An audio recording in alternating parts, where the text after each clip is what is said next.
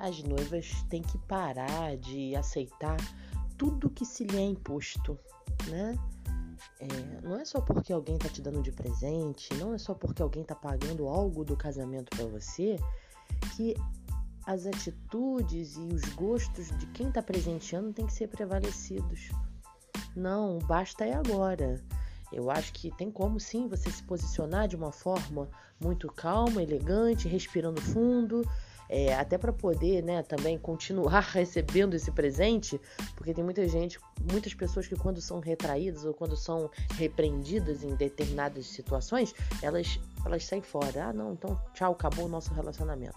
E não é assim que a banda toca, né?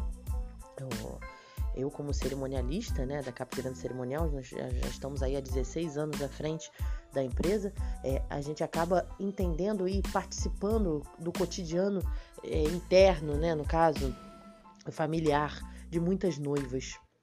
E certas histórias chocam, né, a, a, o nosso escritório.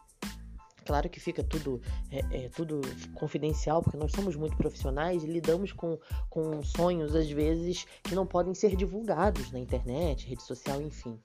É, mas o aceitar só porque, tá, só porque está recebendo o presente é muito complicado.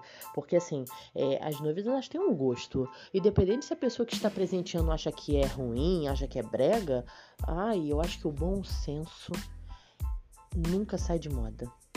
Então, você, noiva que está ouvindo isso agora, é, fique tranquila, você não está sendo a chata do rolê.